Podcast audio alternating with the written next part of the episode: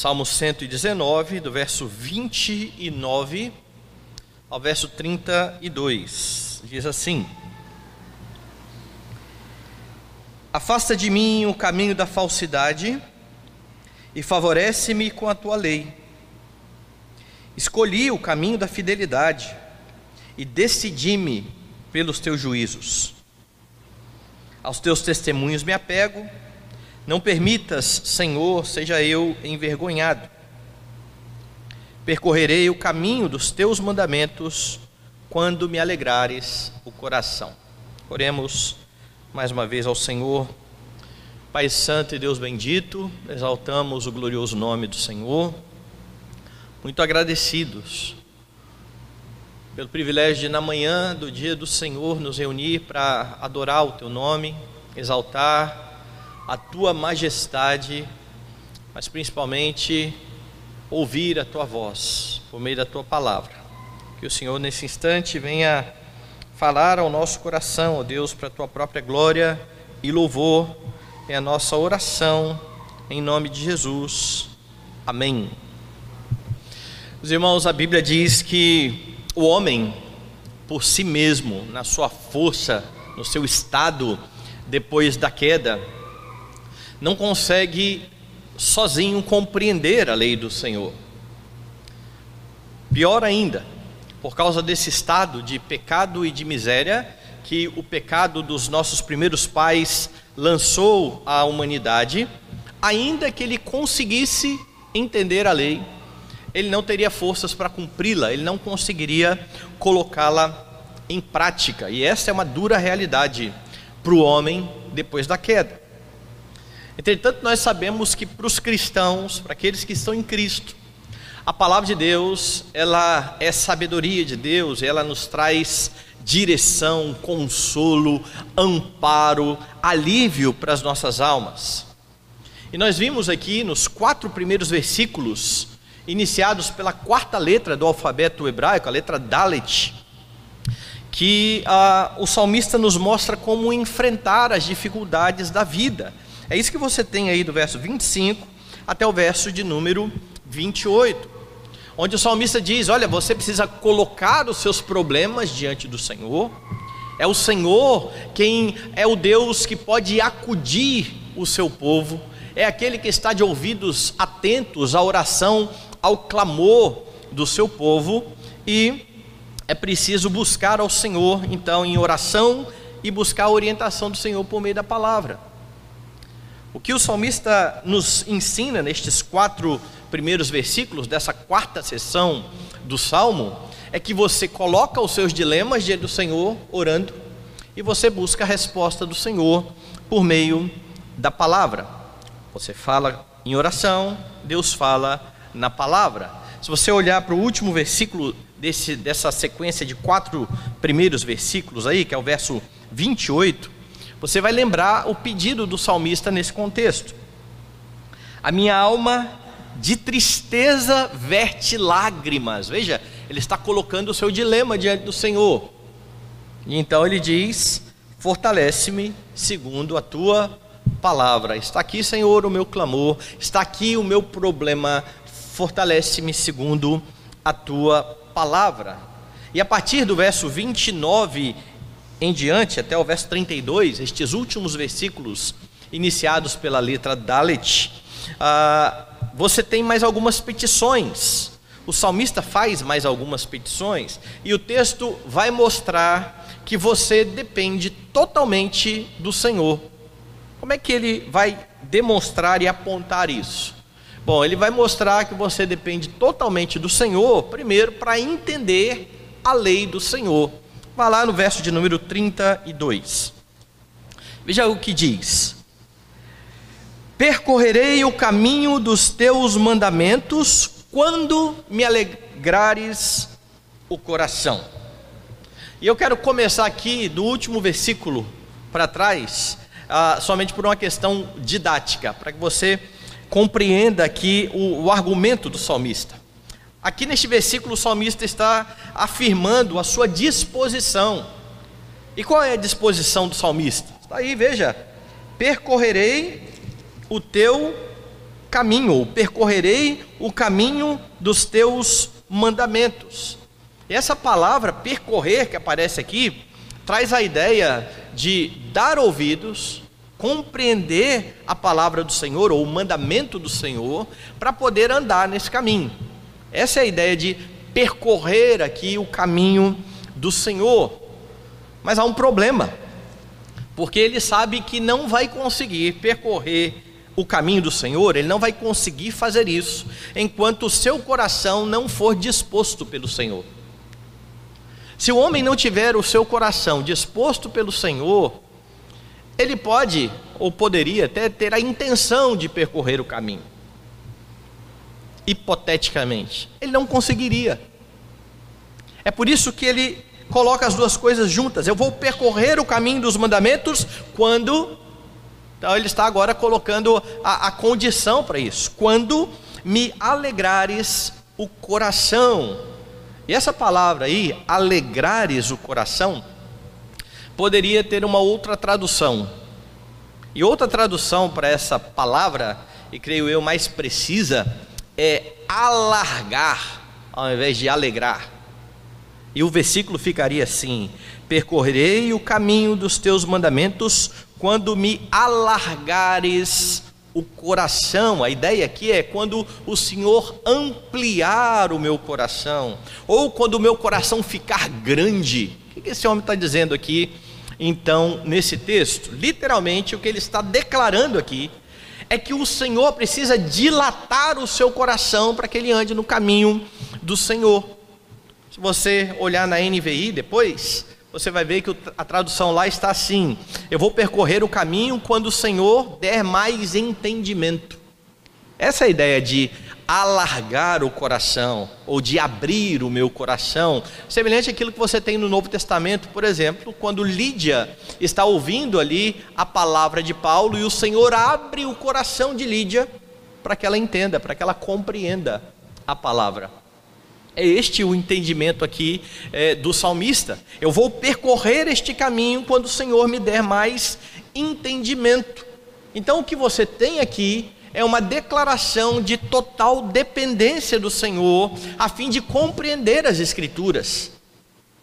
Você precisa do Senhor, você depende do Senhor para entender as Escrituras, para compreender a Sua palavra. Essa é uma realidade para a sua vida ninguém compreenderá a palavra de Deus corretamente por conta própria. É o Senhor que ilumina os olhos. Ou no Novo Testamento, ilumina os olhos do coração, para que você possa entender e compreender. Eu li um texto aqui durante a liturgia, eu queria que você voltasse lá neste versículo, que é o versículo de Coríntios, primeira, primeira carta de Paulo aos Coríntios, capítulo 2. E você então pode ter uma ideia a respeito disso. Na liturgia, eu li aí até o verso de número 10, certo? E a partir do verso 11 você tem assim: Porque qual dos homens sabe as coisas do homem, senão o seu próprio espírito que nele está? Assim também as coisas de Deus ninguém as conhece, senão o Espírito de Deus. Perceba o que Paulo está dizendo aqui. Ninguém sabe as coisas de Deus, senão o Espírito do próprio Deus. E aí você precisa entender o contexto anterior. Tem um texto aqui que é muito mal interpretado pela igreja. Às vezes, quando você fala a respeito da vida eterna, do céu, da maravilha que será no céu, você diz assim: Não, eu creio que aquilo que está preparado para mim, nem olhos viram e nem ouvidos ouviram. Não é assim que você vê a citação do texto? Olhe com mais atenção o que Paulo está dizendo aqui. Veja a partir do verso 6. Entretanto, expomos sabedoria entre os experimentados. Paulo está dizendo: nós expomos a sabedoria, não a sabedoria deste século, nem a sabedoria dos poderosos desta época que se reduzem a nada, mas falamos a sabedoria de Deus em mistério, outrora oculta, a qual Deus preordenou desde a eternidade para nossa glória. Paulo está dizendo: a sabedoria que nós pregamos a vocês, outrora estava escondida, outrora estava oculta. Sabedoria essa que outrora estava oculta, que nenhum dos poderosos deste século conheceu. Porque se a tivessem conhecido, jamais teriam crucificado o Senhor da glória. Paulo está dizendo: aquilo que nós estamos expondo a vocês, se tivesse sido do conhecimento dos poderosos deste século, Jesus não teria sido crucificado. É a sabedoria que fala dele, que aponta para ele, que proclama quem é o Messias, que eles não reconheceram, que eles deixaram de lado.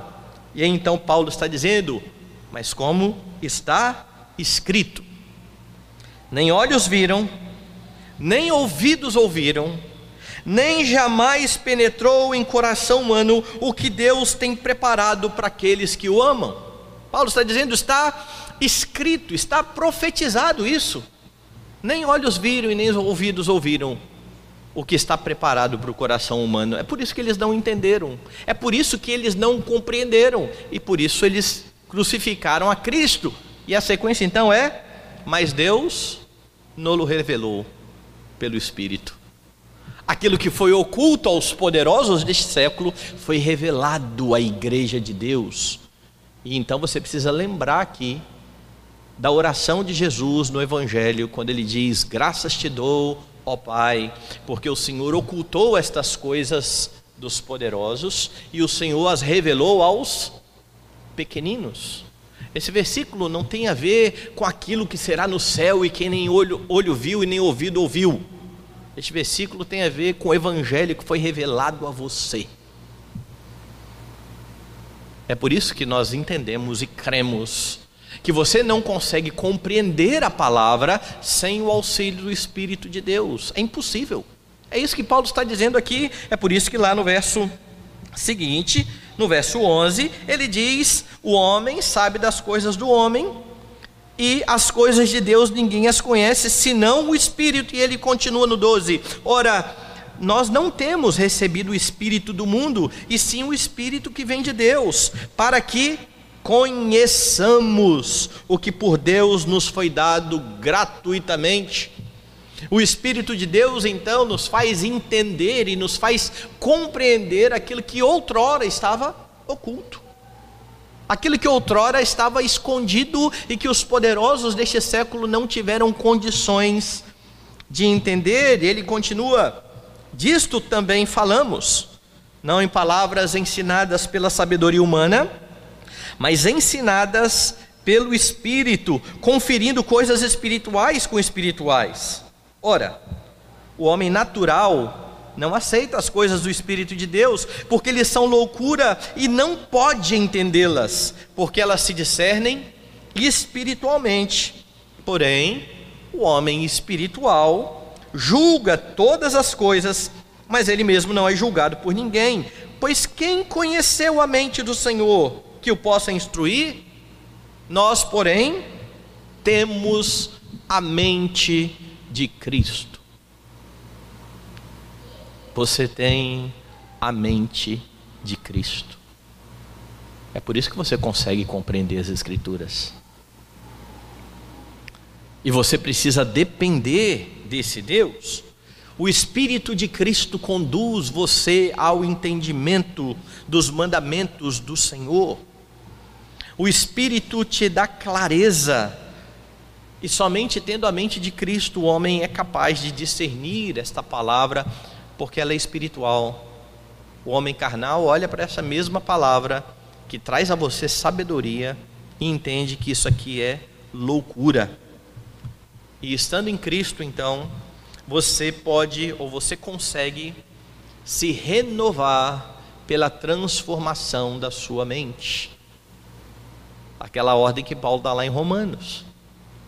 Você consegue entender a Escritura, deixar de lado os velhos padrões e assumir os novos padrões da lei do Senhor, mas você depende do Senhor para isso. Louve a Deus, porque Ele concede a você esse entendimento. Mas não é só isso, volte lá no Salmo. O salmista mostrou que você depende do Senhor para compreender ou para entender a lei. E ele mostra também que você depende do Senhor para andar em retidão, para andar por meio dessa lei. Os versos 29 e 30 falam a respeito disso. Veja lá. Afasta de mim o caminho da falsidade e favorece-me com a tua lei. Escolhi o caminho da fidelidade e decidi-me pelos teus juízos. A fim de percorrer este caminho do Senhor, o salmista diz: Eu preciso entender, eu preciso compreender. E agora, nos versículos que nós lemos aqui, ele mais uma vez fala a respeito dos caminhos. No verso 29, ele fala a respeito do caminho da falsidade. Veja lá. Afasta de mim o caminho da falsidade. Que caminho é esse? Que caminho seria o caminho da falsidade? É este caminho que o homem trilha por conta própria. É aquele caminho que Adão começou a trilhar quando deixou de dar ouvidos à lei do Senhor e de forma pretensamente autônoma quis entender ou conhecer o que era o bem e o que era o mal. É Ele agora quem vai decidir como ele vai andar. Eu não preciso de Deus me orientando, eu vou me orientar. Eu vou fazer o meu próprio caminho. Este caminho que Provérbios diz que ao homem parece um caminho correto, mas que ao final é um caminho de morte. É este o caminho da falsidade. Então o que o salmista está pedindo, Senhor, afaste de mim este caminho da falsidade ou me afaste do caminho da falsidade, como é que ele faz isso? Ah, a fim de se, de se desviar do caminho da falsidade, ele conta com a graça, com o favor de Deus. É por isso que ele está pedindo aqui que o Senhor o favoreça. Veja lá, afasta de mim o caminho da falsidade e favorece-me me dê o favor do Senhor, a graça do Senhor com a tua lei. Isso aqui é para fundir a cabeça de um monte de gente que acha que a lei e a graça estão distantes e uma exclui a outra. O salmista está falando: pela graça do Senhor, me afaste do caminho da falsidade e me mostre o caminho da tua lei. Literalmente é isso que ele está dizendo. Esse caminho de falsidade, que só é discernido que é um caminho falso por aqueles que já tiveram os seus olhos iluminados, porque o homem natural, ele está andando nesse caminho de falsidade, mas ele está achando que está tranquilo. Para ele está tudo bem. Ele está num bom caminho. A estrada está cheia de buraco, mas ele fala: "Não, é isso aqui mesmo. O caminho é esse". Ele não consegue discernir que ele está num caminho errado mas tendo os olhos abertos pelo Senhor, ele pode agora contemplar essa estrada e dizer: essa estrada é de morte. Esse caminho leva à perdição. E porque ele consegue fazer isso agora, porque ele consegue ver que este caminho está equivocado, é que ele pode então tomar uma decisão. Dê uma olhada aí no versículo seguinte: Escolhi o caminho da fidelidade, decidi-me pelos teus juízos. Veja as palavras que ele está usando aqui. Escolhi e decidi. Para algumas pessoas, assim, esse homem é que era meio arminiano, não era não?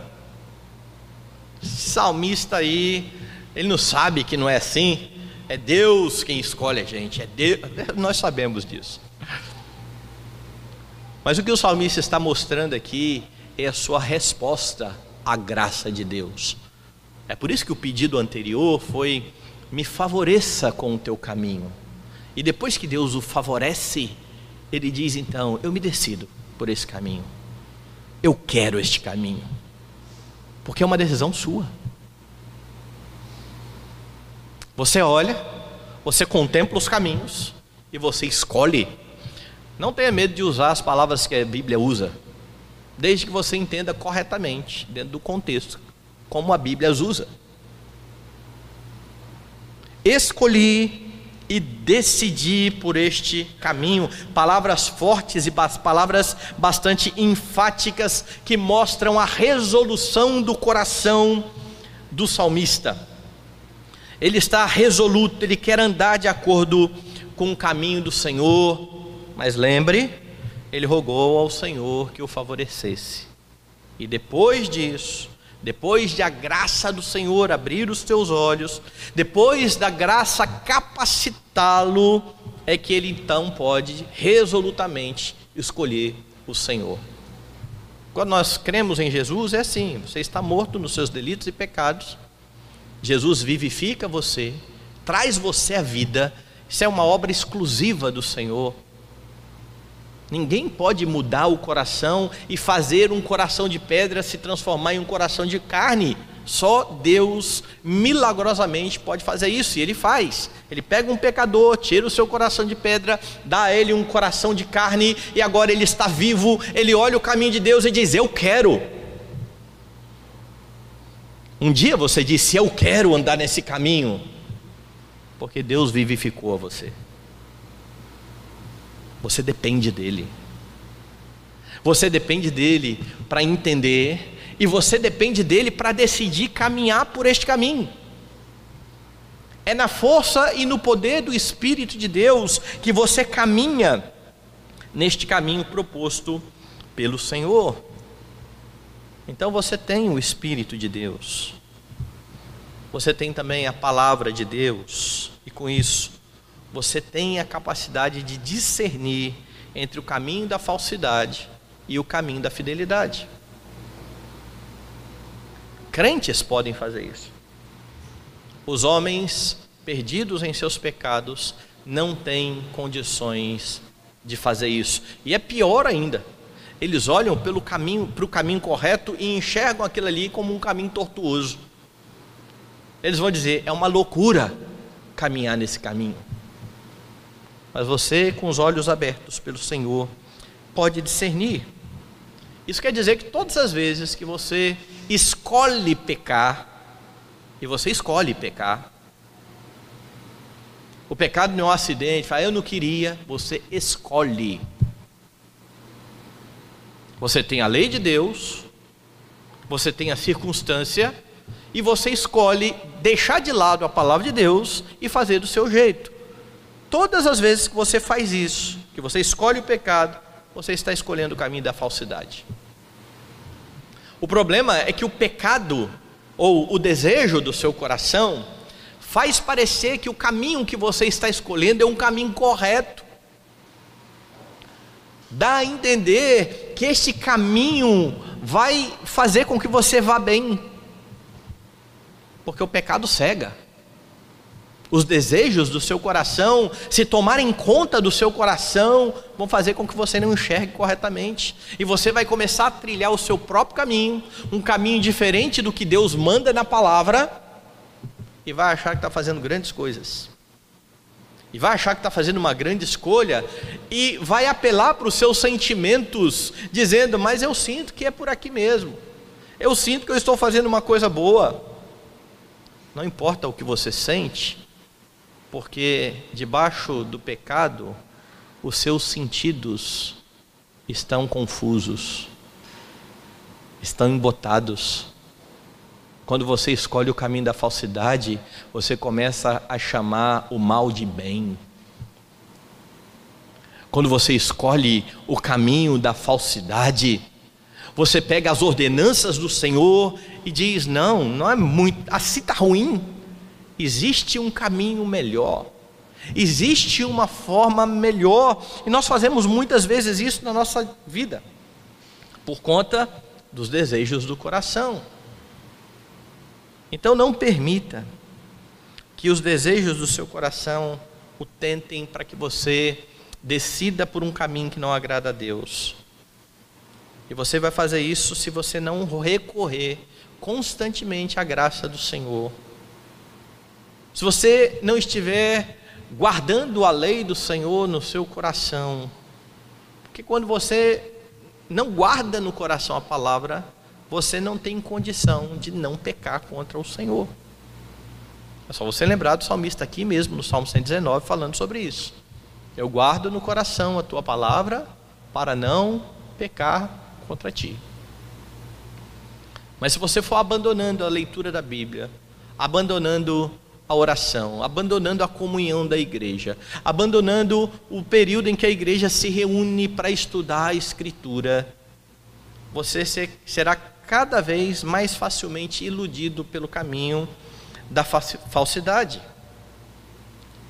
Então, como cristão, olhando para a palavra, com auxílio do Espírito Santo, todos os dias, você precisa reafirmar a sua resolução de andar em santidade. Todo dia você tem que dizer: decidi andar nesse caminho.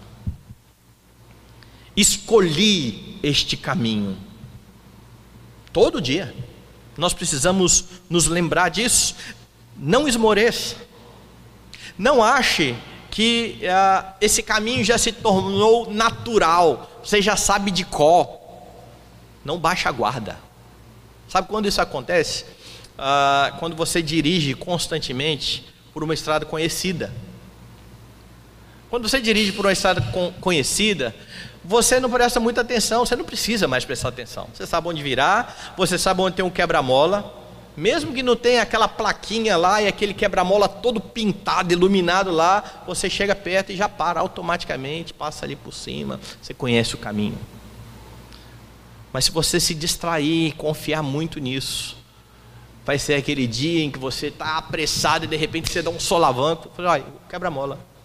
Você esqueceu que tinha um quebra-mola ali. Você está tão convicto de que você conhece o caminho, que você passou com tudo por cima do quebra-mola.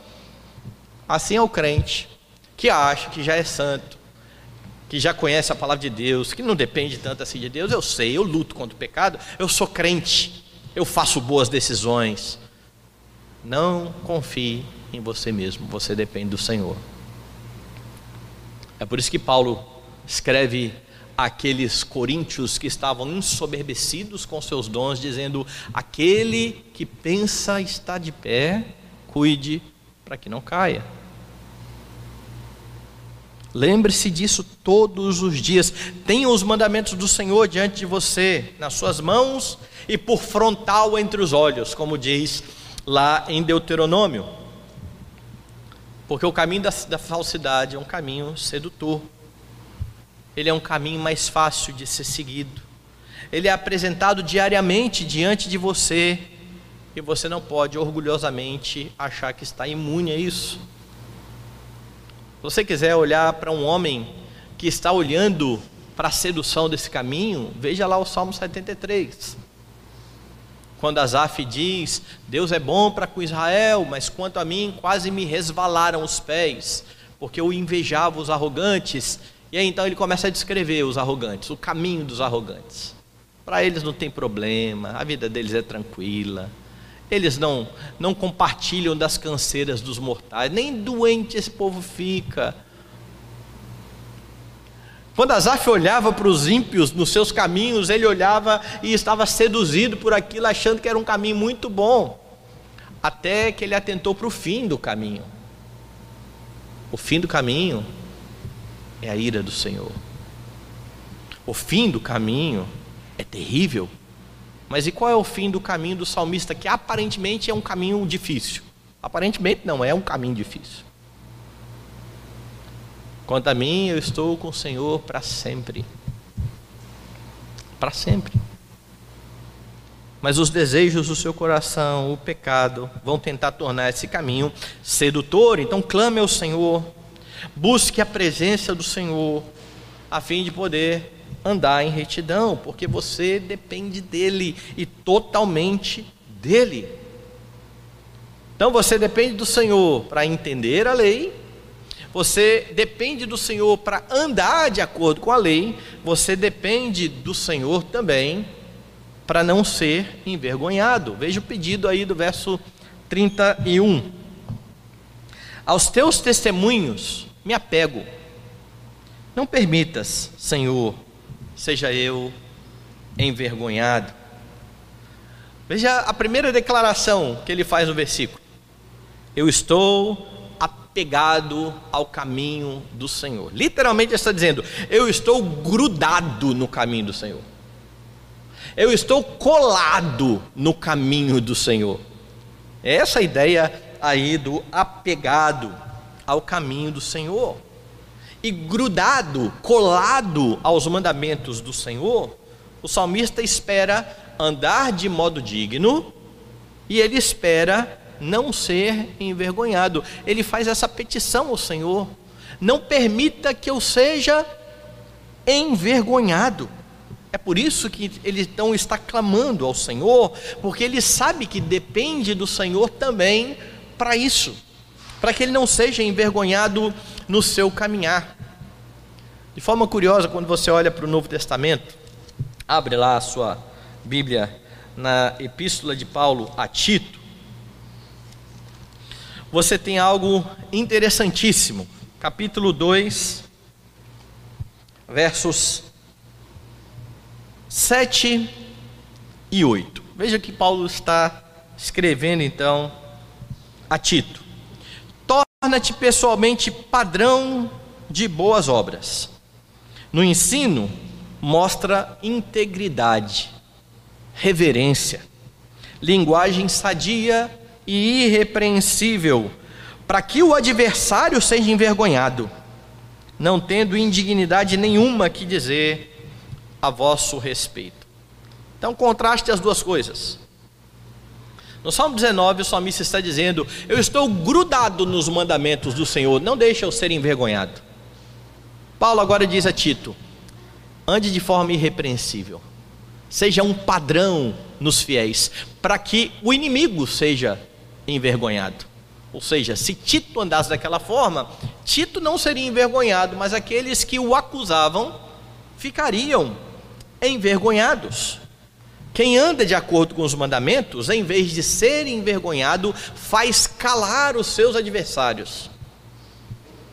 Uma vida de testemunho produz exatamente isso. Quando você anda de acordo com os mandamentos, você, em vez de ser envergonhado, faz com que os seus adversários e que os adversários de Cristo sejam envergonhados. Isso quer dizer que o seu bom testemunho, o seu modo de andar por esse caminho, depende também da ação do Senhor na sua vida. Ele te instrui, ele te capacita a guardar o mandamento, e dele vem o resultado disso. Foi por isso que eu comecei lá do último versículo, quando ele fala da dependência do Senhor para entender.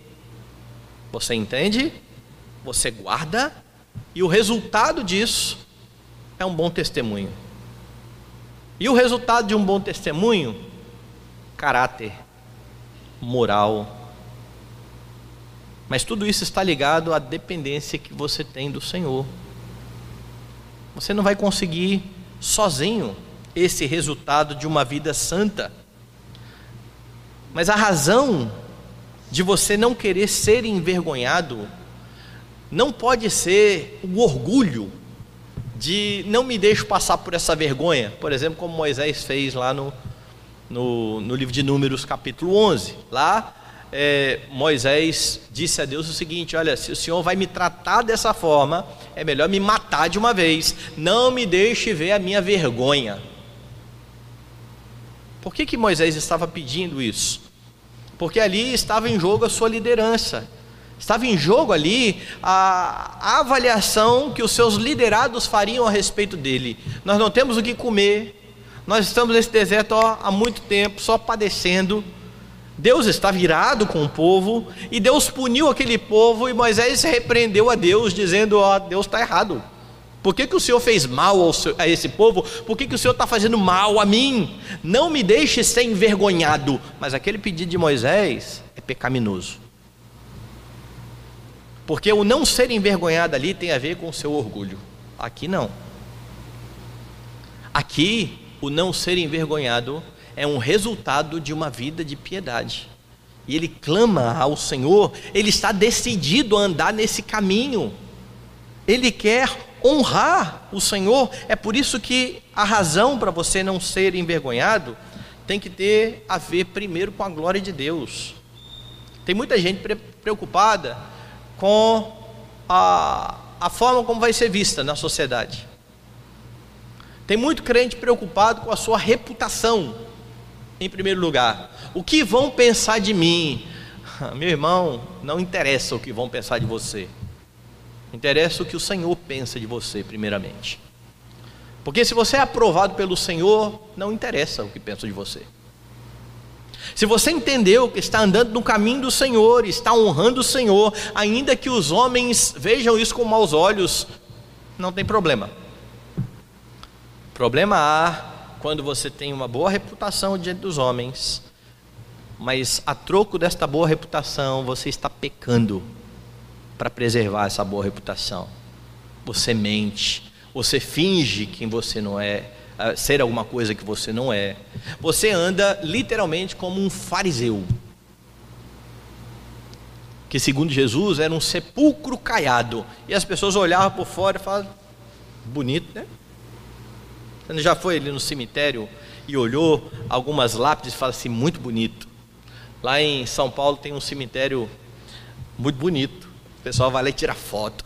É o cemitério dos protestantes. E é bonito. Mas é bonito por fora só. Ali dentro está cheio de podridão. E é assim que muitas pessoas preservam a sua reputação. Aparentemente, pessoas honestas, com boa moral, aparentemente piedosas, por dentro, sepulcros caiados, povos que hon, é, pessoas que honram o Senhor com os lábios, mas que têm o seu coração distante do Senhor. Não adianta nada isso. Mas se o objetivo de andar na lei é a glória do Senhor, se o objetivo de guardar o mandamento é a honra do Senhor redentor, a reputação vai ser uma consequência dessa vida de santidade. E é isso que o salmista então está pedindo aqui ao Senhor. Então apegue-se aos mandamentos, cumpra com fidelidade os mandamentos. Se você pecar, temos o advogado junto ao Pai.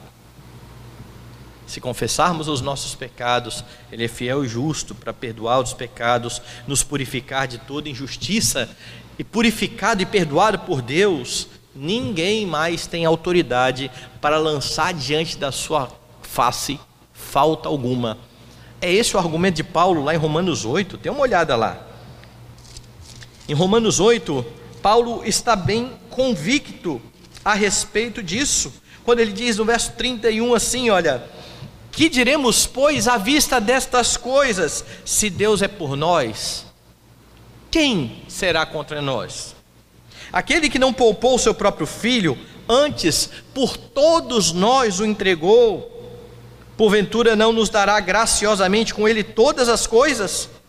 Quem intentará acusação contra os eleitos de Deus?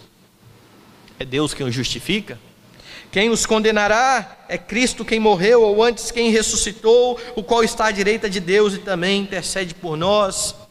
Quem nos separará do amor de, de Deus? Então ele cita várias é, situações e vai dizer que nada pode nos separar do amor de Deus, que está em Cristo Jesus, o nosso Senhor. É por isso que você nunca será envergonhado, se você depender do Senhor em toda a sua vida que, que o salmista então está ensinando aqui nestes versículos? Ele está ensinando que você depende totalmente do Senhor. Primeiro, para entender a lei. Segundo, para andar em retidão. Terceiro, para não ser envergonhado. E é claro que isso tudo é por causa dos méritos de Cristo. É somente por causa dos méritos de Cristo que o Senhor favorece a sua vida. É por isso que o salmista está clamando por graça, pelo favor do Senhor. Deus concede pela graça a você um novo coração disposto e apto a entender a palavra. Um novo coração que pode agora ser formado à imagem de Cristo e assim colocar em prática a palavra de Deus a fim de não ser envergonhado. Isso significa andar de modo digno do evangelho de Cristo. E quando você olha para o Novo Testamento, você vê que tudo isso está ligado de fato a Cristo. Quando você tem Pedro dizendo na sua primeira carta o seguinte: capítulo 1. Despojando-vos, portanto, de toda maldade e dolo, de hipocrisias e de toda sorte de maledicências, desejai ardentemente, como crianças recém-nascidas, o genuíno leite espiritual, para que por ele vos seja dado crescimento para a salvação, se é que já tendes a experiência de que o Senhor é bondoso, chegando-vos para ele, a pedra que vive rejeitada assim pelos homens, mas para com Deus eleita e preciosa. Também vós mesmos, como pedras que vivem, sois edificados casa espiritual para serdes sacerdócio santo, a fim de oferecer de sacrifícios espirituais agradáveis a Deus por intermédio de Jesus Cristo. Pois isso está na Escritura. Eis que ponho em Sião uma pedra angular, eleita e preciosa, e quem nela crer não será de modo algum envergonhado. É assim que você não é envergonhado. É crendo no Senhor Jesus Cristo. É se arrependendo diante dele, é andando em retidão diante dele, porque em Cristo, aquele que andou perfeitamente nos mandamentos, que você não corre o risco de ser envergonhado ao se apresentar diante de Deus. Ao se apresentar diante de Deus, você pode também agora andar em retidão mediante a palavra aprendida da boca do próprio Cristo, que fala por meio das Escrituras. Que você entenda diariamente a sua dependência do seu Redentor e viva para a glória dele.